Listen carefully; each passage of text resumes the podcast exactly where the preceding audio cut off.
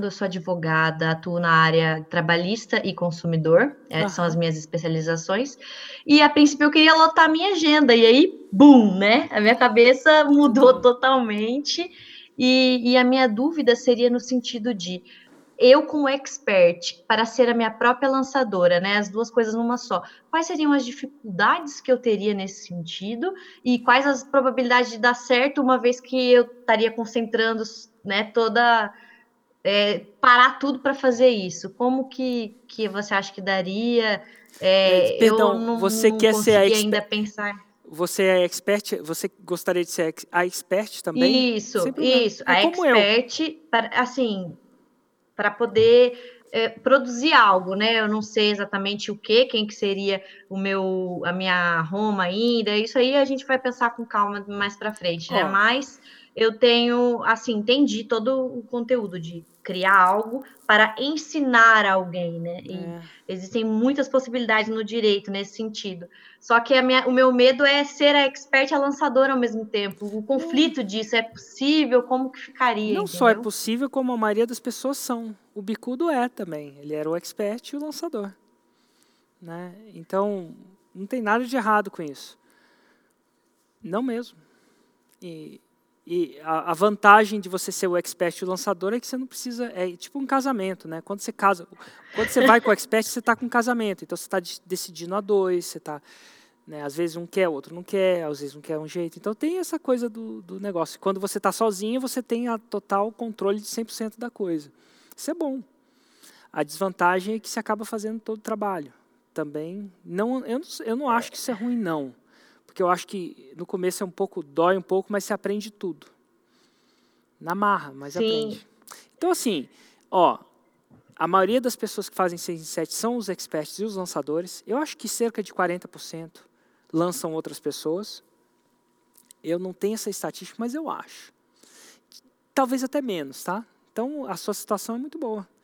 E, ao mesmo tempo, o, o, o que pode acontecer com você no começo aquilo que o Bicudo falou, é, é impressionante. As pessoas vão entrar na fórmula. E, ó, escuta o que eu estou te dizendo, estou falando para vocês. Quando chegar lá, eu vou falar para fazer exatamente como vai fazer e as pessoas vão achar que sabem mais e melhor. E elas vão fazer diferente. E aí elas vão fazer o primeiro lançamento, aí não vai dar certo. Aí elas vão voltar. Mas por que, que não deu certo? Rever a fórmula. Eventualmente, elas vão começar a sacar que aquilo que está na fórmula, por mais simples que seja, é o que funciona. Até a faixa certo. marrom. Né? Então, assim, o que eu vou falar para você é que se você for um aluno meu estatístico, você vai, eu vou falar para você fazer assim, assim, assim, e você vai pular algumas etapas. É tipo a dieta, sabe? Você vai pular aquela parte que você não gosta, sabe? Aquela, ah, vamos supor que a dieta fala tudo para você fazer, mas fala para você não comer à noite. Aí você fala, ah, comer à noite não deve ser problemático. Aí você vai comer à noite, entendeu? Então, eu, a ideia é a seguinte: decidiu na dieta, é tipo um GPS. Botou o GPS, colocou no 6 em 7, segue o que o GPS fala. Não fica inventando modo. O GPS vira para a direita, mas você acha que a esquerda vai dar melhor, entendeu?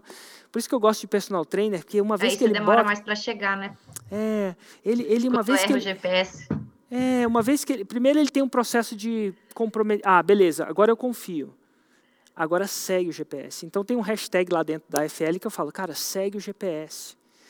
E às vezes a pessoa vem comigo e fala assim: Ah, eu segui o GPS todinho. Eu falei: Tá bom, segui. Ela jura de pé junto que seguiu. Então vamos lá, bota o GPS na frente.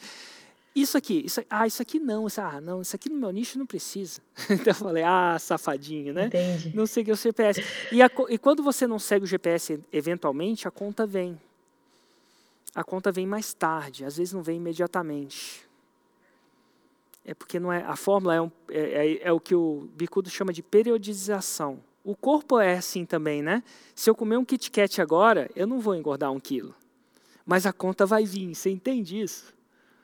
Sim. Então a gente acaba, ah, vou dar só uma roubadinha na dieta agora. Tudo bem, mas a conta vai vir. Ela não vem na hora, infelizmente.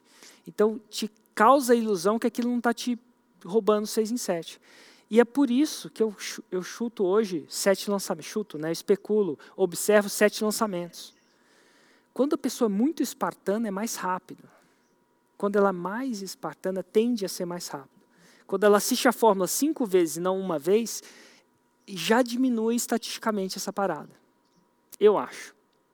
Tá bom? É que eu não, ainda não Show. eu ainda não traqueio quantas vezes a pessoa assiste a fórmula com a velocidade que ela faz no 6 em 7. Inclusive devia assistir, devia fazer.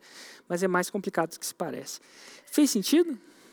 Fez sentido muito quando eu descobri que o Mairo Vergara era seu aluno, porque Ele eu é. falei, cara, Começou do zero comigo. Sensacional. Você é aluno dele também? Não, eu não, eu, eu, na verdade já quase adquiri o curso dele, mas por problemas assim de não ter tempo mesmo, mas ele tá anotado na minha agenda de inglês assim, para dar uma alavancada na verdade no inglês, né? Ah. Ele, nossa, incrível. Mas Ele parabéns, Eric, muito obrigada por tudo. Ele um é grande meu, abraço. Ele é meu aluno, depois é, digita no YouTube, caso não tenha digitado já, a história do maior lançamento do Brasil.